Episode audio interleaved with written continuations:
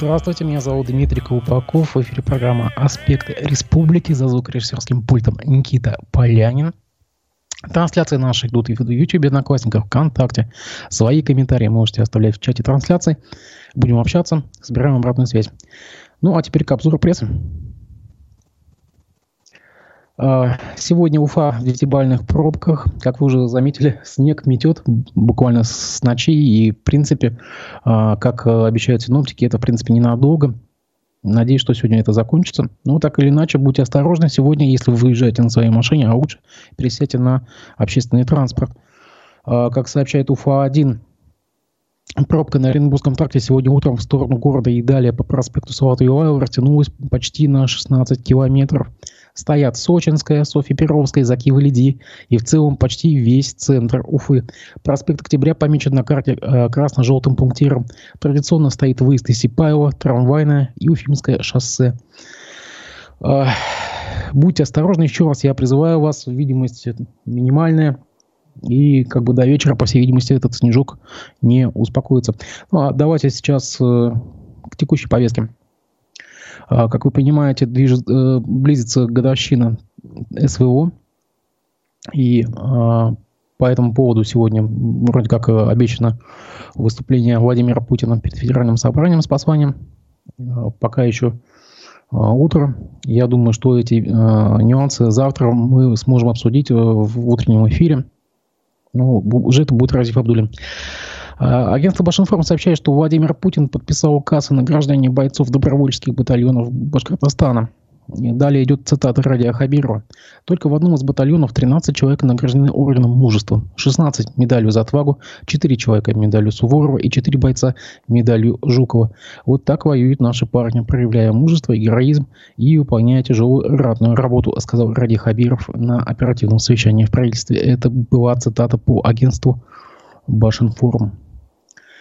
А, предварительное заседание по уголовному делу в отношении экс-руководителя штаба Алексея Навального Лилии а, назначено к рассмотрению в Кировском районном суде Уфы на 1 марта. Я напомню, что у штаба Алексея Навального признаны экстремистскими, ликвидированы и запрещены.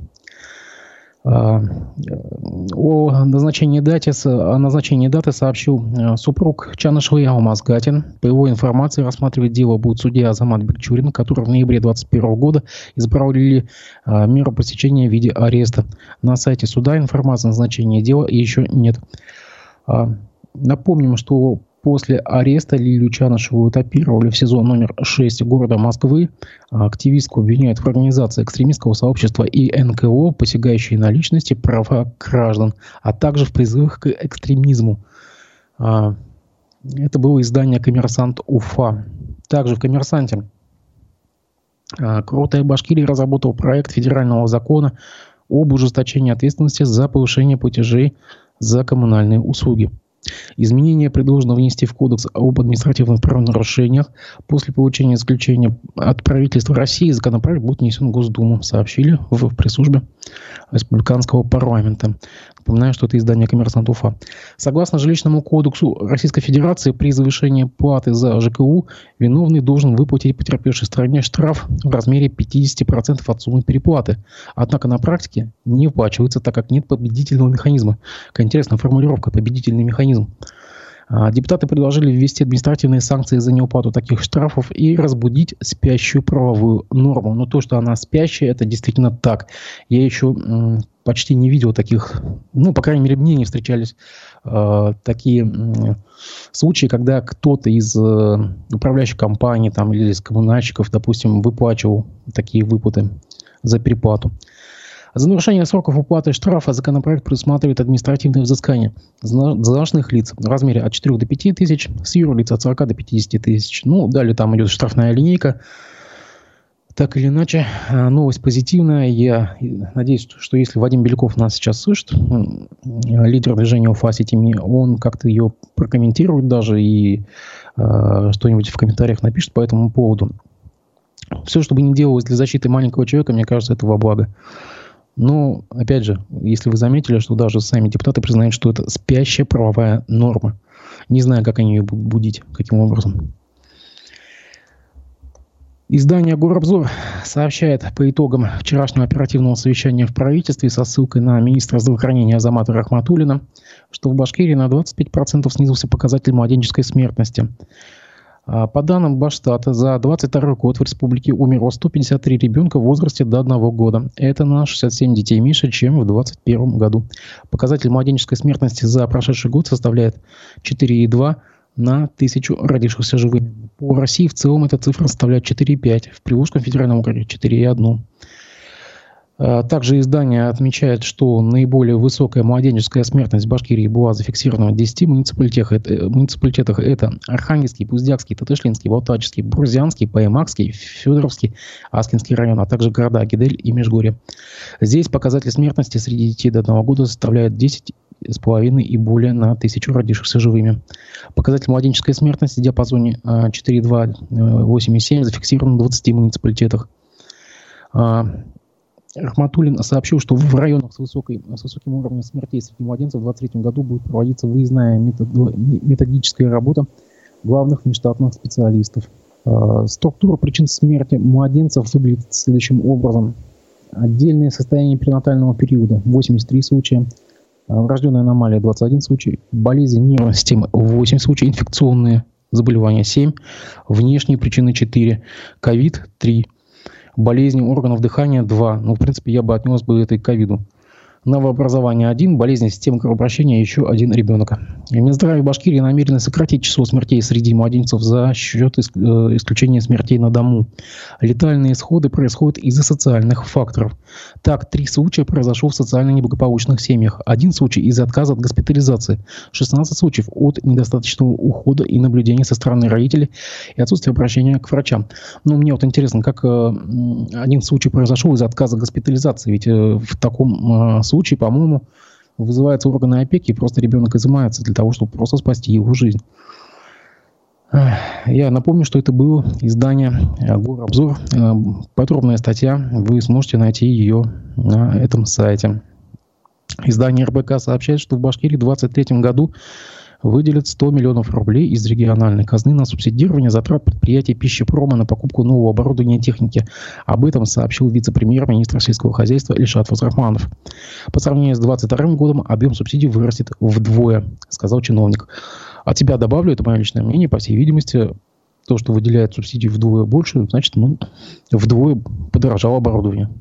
Или она стала более менее доступным. С 2023 года Минсельхоз Башкирии расширил круг получателей таких субсидий. Теперь на них могут претендовать не только малые предприятия, но и средний бизнес. Кроме того, а, для организации, реализующих э, приоритетные инвестпроекты, максимальный размер субсидий увеличили втрое до 15 миллионов рублей. Для остальных получателей предельный размер господдержки остался равен 5 миллионов рублей. А, в 2022 году издание э, уточняет, что было выделено 50 миллионов рублей на такие э, субсидии. Э, средства получили 41 предприниматель. В общем, тут более такая подробная статья, на что как бы тратились эти деньги. Ну, у нас был недавно в эфире экономист Всеволод Спивак, и он как-то заметил, что Э, у нас республика увлеклась э, субсидированием и всякими льготными такими ништяками. Э, как бы бизнес должен зарабатывать сам на себя, а не получать деньги из бюджета. Иногда тогда что это за бизнес? Давайте мы здесь немного остановимся, сделаем небольшую паузу и послушаем фрагмент программы «Аспекты мнений» с участием журналиста Руслана Каримова, который вчера был в гостях у моего коллеги Разифа Абдулина. Давайте послушаем. А как ты можешь в целом оценить российскую диаспору в Турции, может быть, только в Анталии, количество, состав, возраст? Тут очень разнородная масса. То есть в Стамбуле и здесь, в Анталии, можно встретить довольно большое количество ребят, которые приехали учиться. То есть они здесь 3-4, уже пятый год там условно доучиваются. Понятно, что они уже интегрированы, они говорят на турецком, для них понятна культура, логика этой страны. Есть люди, которые приехали там 4, 5, 7 лет назад, то есть они уже максимально интегрированы в общество, хотя все равно продолжают как бы держаться такими небольшими группами. Помимо этого есть туристы, которые просто по отелям приезжают, там несколько недель, месяцев поживут, уезжают. И вот сейчас поверх этого всего пришла большая такая прослойка, скажем так, релакантов. Поскольку люди немножко, во-первых, шокированы, во-вторых, они как-то разрознены, мало кто кого знает. Вот в основном все приехали, расселись по квартирам, потому что все равно люди, работающие на удаленке, айтишники, и вот они как-то вот там между собой сидят, тихонько по домам в интернетах рулят. Но наплыв на самом деле гигантский. То есть, чтобы было понятно, в Анталии есть три условно ключевых района, где вот максимально русскоязычная комьюнити. Лара, Лиман, Хурма. Выходишь вечером, каждый второй человек, который идет тебе навстречу, прогуливается в теплое время года, русскоговорящий, так или иначе. Тот район, куда я приехал, это Анталия, это культур. Он не то чтобы турецкий, он такой мультикультуральный, в том смысле, что здесь большой университет, сюда приезжает очень много студентов, это такой тут маленький мини-арбатик есть. Русскоязычного комьюнити здесь в принципе не было. И когда мы приехали, вообще практически на улицах не было людей, говорящих на русском языке, в основном турки и много иностранцев, афроамериканцев, э, китайцы. Прошло буквально там несколько месяцев, и сейчас, опять же, культур просто заполонен. То есть у меня соседи из России, напротив меня в доме живет девушка из Чешмов. Недавно заехали в соседний дом, просто подъехало такси, вылезают люди, начинают доставать чемоданы, и мы слышим, что говорят на русском. Выходишь на культуру, допустим, ну элементарно купить хлеба в магазине, опять же, вот если в очереди стоят хотя бы 4 человека, стопроцентно среди них будет хотя бы один русскоговорящий. Наших здесь сейчас много, и да, это вызывает определенный негатив у местного населения. Внешне, опять же, мы этого не ощущаем. Это начинаешь понимать, когда залезаешь, допустим, а, на турецкие ресурсы, новостные порталы, и потом идешь посмотреть глазиком комментарий одним. И там довольно неприятно иногда появляются сообщения. А суть примерно в чем? Я, когда приехал сюда, я арендовал квартиру по цене 3000 лир. Это меньше 10 тысяч рублей на тот момент. Ну, классно, хорошо. Проходит ровно неделя, и э, рядом квартира аналогичная моей, причем покомфортнее, но тем не менее, уже 6 тысяч. Проходит еще какое-то время, такие же квартиры, как у меня, уже 9 тысяч. Сейчас, вот спустя полгода, в сентябре месяце после второй волны мобилизации, квартиры аналогичные моей начали сдаваться там тысяч за 15 уже. То есть за полгода цена на аренду жилья выросла в 5 раз. При этом доходы турков не выросли никак. Цены при этом начинают дорожать постепенно на все, на автомобили, потому что сейчас дефицит он вообще всемирный в связи с нехваткой микрочипов. Постепенно начали расти цены на продукты, на интернет, вообще на все. А поскольку изначально вот этот процесс был запущен иностранцами, многие приезжали не вникая. Они не пытались узнавать. Они приезжают, квартира нужна. Риэлтор такой показывает, вот квартира. При этом сам как бы арендодатель готов ее сдавать там условно за 7 тысяч. Но риэлтору хочется, чтобы Очень. подороже. И он такой, 12 тысяч. Ну, а вдруг прокатит? А почти всегда прокатывало поначалу. В Турции надо еще торговаться, об этом тоже надо помнить. Всегда на рынке, да. там в любом месте надо торговаться, и всегда можно снизить цену. А те люди, которые этого не знают, они как раз поднимают уровень цены. Правильно понимаю? Да, и это было очень резко. Цены взлетели просто катастрофически. Сейчас Турция готовится к выборам. Один из таких постулатов, который продвигает оппозиционные партии, это так или иначе ограничения для иностранцев. Тут еще есть такой момент, поймите, что русские релаканты – это не основная головная боль в плане иностранцев. Основная так. головная боль – это беженцы из Сирии, Афганистана и ну, ряда других соседних государств, которые убегают по-настоящему от войны. Гораздо менее обеспеченные, чем россияне. Полностью программу с участием журналиста Руслана Каримова вы сможете найти у нас в YouTube, Одноклассниках, ВКонтакте. Расшифровки будут выкладываться на сайте Аспекты Медиа, в телеграм-канале Аспекты. А, могу добавить, что сегодня гостем программы «Аспекты мнений» будет политолог Сергей Лаврентьев. Начало в 11 часов по Уфе. Пожалуйста, присылайте ваши вопросы, а, свои комментарии. Будем общаться. Итак, продолжим обзор прессы. Администрация Бураевского района ищет подрядчика на второй этап комплексной застройки микрорайона Северный. На эти цели готовы выделить 570 миллионов рублей. Об этом сообщает РБК Уфа. О чем речь? Э, как сообщил РБК, глава администрации Бураевского района Рошан Гараев, обустройство дорог и инфраструктуры в микрорайоне северной части Бураева ведется в рамках комплексной, э, комплексного развития сельских территорий. Земельные участки, говорит чиновник, здесь были выделены под строительство льготным категориям граждан, многодетным семьям и семьям, воспитывающим детей-инвалидов. В рамках проекта комплексного развития мы обустраиваем дороги и инфраструктуру. И семьи уже начинают строиться в микрорайоне. Думаю, порядка тысячи семей здесь может поселиться. Проект э, строительства дороги и инфраструктуры развивает 11 этапов. А, можем только порадоваться, на самом деле, вот действительно, вот так и должно быть. Не просто строительство какого-то коттеджного поселка в чистом поле. И, кстати, о коттеджных поселках. Издание «Аргументы и факты» публиковало очень подробную статью, огромную, даже сказал, автора Александра Горбунова, а, посвященного жизни в а, поселках-спутниках Уфы. Э, зачитаю немного. Власти Уфы должны разработать программу развития поселков-спутников. Такое поручение дал глава Башкирии Ради Хабиров в связи с большим количеством жалоб от местных населений, местного населения. А, территории Уфимской агломерации остаются плохо приспособленными для жизни. Здесь то и дело отключают воду, свет, не хватает школ, детсадов и больниц. А еще, кстати, от себя добавлю, там не хватает общественного транспорта. А, мы видим, как э, лихорадят э, всякие южные поселки – ну, в принципе, это, это злободневная тема, на самом деле, для всего пригорода, даже что говорить, даже для, для сообщения между Уфой и Буговеченском. Я уж не говорю о северных, э, в северном направлении, где тоже есть поселки-спутники. А издание напоминает, что понятие поселка спутника официально не существует. Так принято называть населенные пункты, которые находятся в непосредственной близости от столицы региона. В границах городского округа таких 25, а за пределами Уфы еще больше. К ним можно отнести, например, Михайловку, Нижегородку, Чесноковку и ряд других сел и деревень. А в последние годы в пригород уезжает все больше уфимцев. Собственный большой дом вместо квартир привлекает своим пространством и экологичностью. Однако вот э, в пятницу в программе «Аспекты городской среды» я с Олегом Арефьевым тоже разбирался эта тема. Люди из отсутствия транспорта, допустим, в Новобулгаково э, ходят э, 4-5 километров до ближайшей остановки. То есть за комфорт и экологичность, за большой дом как бы можно и нужно будет чем-то заплатить, например, вот таким вот комфортом. Так вот, э, Депутат Русской Юрмальского сельсовета Галина Самсонова э, комментирует издание, что в 2010 году в Шмидтово проживало 200 человек, а сегодня уже 2500. Рост более чем 10 раз. При этом строительство продолжается. В ближайшее время будет застроено 800 новых участков. К 2030 году Шмидтово будет проживать 5000 человек. Учитывая частное строительство и количество незарегистрированных жителей, вероятно, население будет еще больше. На данный момент инфраструктура на этой динамике, за этой динамикой не успевает. Ну, вот о чем, о чем мы говорим. То есть люди э, пошли строиться, а для этого ничего нет. Смотрите выше новость про Бурайский район, где власти подошли к этому как-то с головой, да?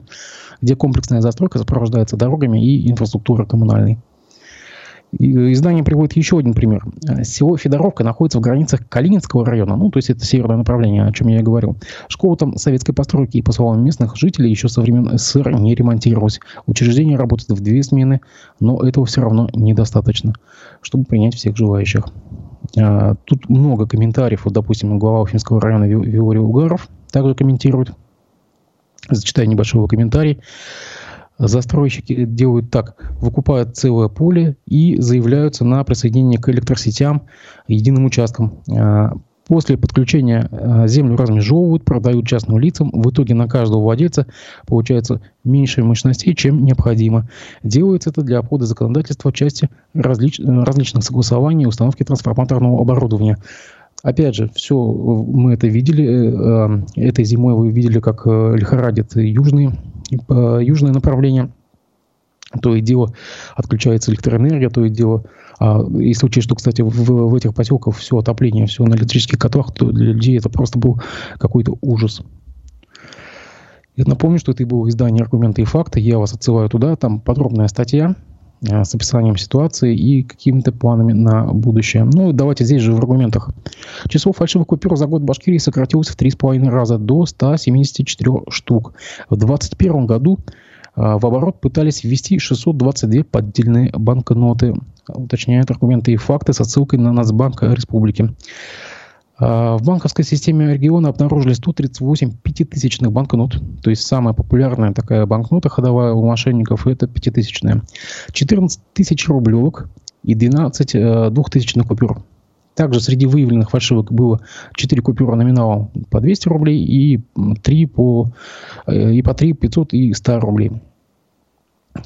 По статистике основные места для распространения подделок на рынке и в мелком магазине, э, мелких магазинах, поскольку у продавцов нет детекторов банкнот.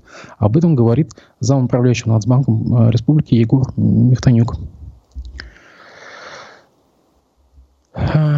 Уфимский Салават Юлаев продолжает борьбу за второе место в турнирной таблице Восточной конференции КХЛ. Об этом сообщает «Комсомольская правда» в Уфе.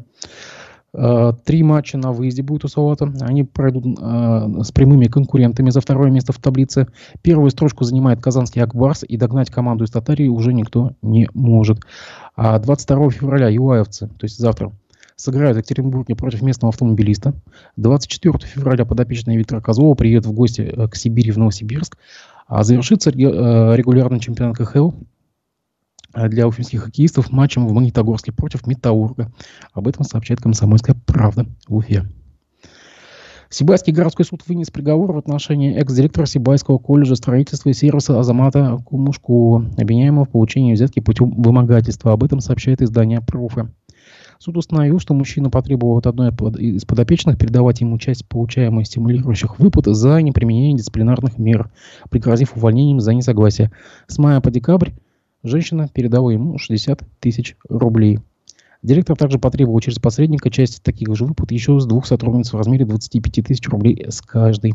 При передаче части взятки он был задержан. Подсудимый признал свою вину в полном объеме. Суд назначил ему наказание в виде лишения свободы на 6 лет с отбыванием в исправительной колонии строгого режима. Достаточно очень, кстати, жесткий приговор. Издание «Горобзор» сообщает, что Художница Евгения Сковорода в, в соцсетях поделилась своей работой, портретом первого президента республики на фоне карты Башкирии. А, и даже выкладывает видеозапись а, данной работы. На фоне а, видео звучит речь Муртазы Рахимова на его инаугурации в 1993 году. Картина выполнена в графической технике. Портрет политика нарисован штриховкой поверх карты республики. Но самое интересное – это другое.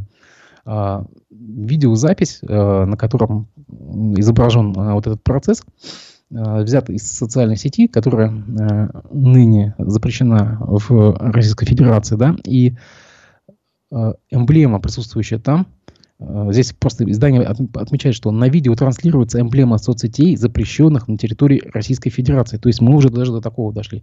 То есть не то, что сама соцсеть запрещена, но даже если на видеозаписи есть ее логотип, это уже это уже. В Башкирии займутся обновлением детского лагеря «Чайка». Планами по реновации поделился мэр а, Уфы Ратмир Мавлиев. Об этом сообщает издание «Профы». Далее цитата. «Летом при посещении детского лагеря «Чайка» обсуждался вопрос обновления и расширения корпусов. Сегодня уже есть решение. Объект включен в государственную программу Российской Федерации развития образования для возведения современного быстро возводимого корпуса», отметил Мавлиев. Благодаря строительству нового корпуса число детей в смене увеличится на 49 человек. Корпус планируется возвести в этом году. Подготовительные работы уже начались. Строительство будет вести за счет федерального и республиканского бюджетов. На средства, выделяемые из городского бюджета, средства, выделяемые из городского бюджета, пойдут на устройство инженерных коммуникаций, сообщает издание «Профы». А, за финалем сегодняшнюю повестку новостью коммерсанта. ГКУ хозяйственного управления выбрало подрядчика для проведения геотехнического мониторинга временного здания, расположенного на улице Тукаева. Известно, что, а, отмечает издание, временным статусом обладает здание Центра управления республикой. Оно находится на склоне реки Белой, рядом с Домом республики. Победителем аукциона стала компания «Геоплюс». Работы будут выполнены за 2,7 миллионов рублей при начальной стоимости в 2,9. Согласно тех заданиям, исполнитель 20 декабря 2025 года должен ввести мониторинг перемещения грунта в зоне объекта, смещения объекта и его крен. Издание напоминает, что здание Центра управления республикой было открыто в 2021 году. Стоимость строительства оценивается в 1 миллиард рублей. И о погоде. 21 февраля Башгидромет обещает небольшой снег, ну, видим, какой он небольшой, местами до умеренного, днем по юго-востоку сильный, метель, в отдельных районах гололед, на дорогах снежные заносы, снежный накат, гололедица. Ветер юго-восточный, южный умеренный. Температура воздуха ночью 9-14, местами 18-23, днем 1-6. 22 февраля синоптики прогнозируют небольшой снег, местами до умеренного. Ветер южный с переходом на северно-умеренный. Температура воздуха ночью 8-13, при прояснениях 18. Днем 3-8. Я вам напоминаю, что сегодня в 11 часов в программе «Аспекты мнений» будет политолог Сергей Лаврентьев. Я жду от вас вопросов и комментариев. Не прощаюсь, увидимся.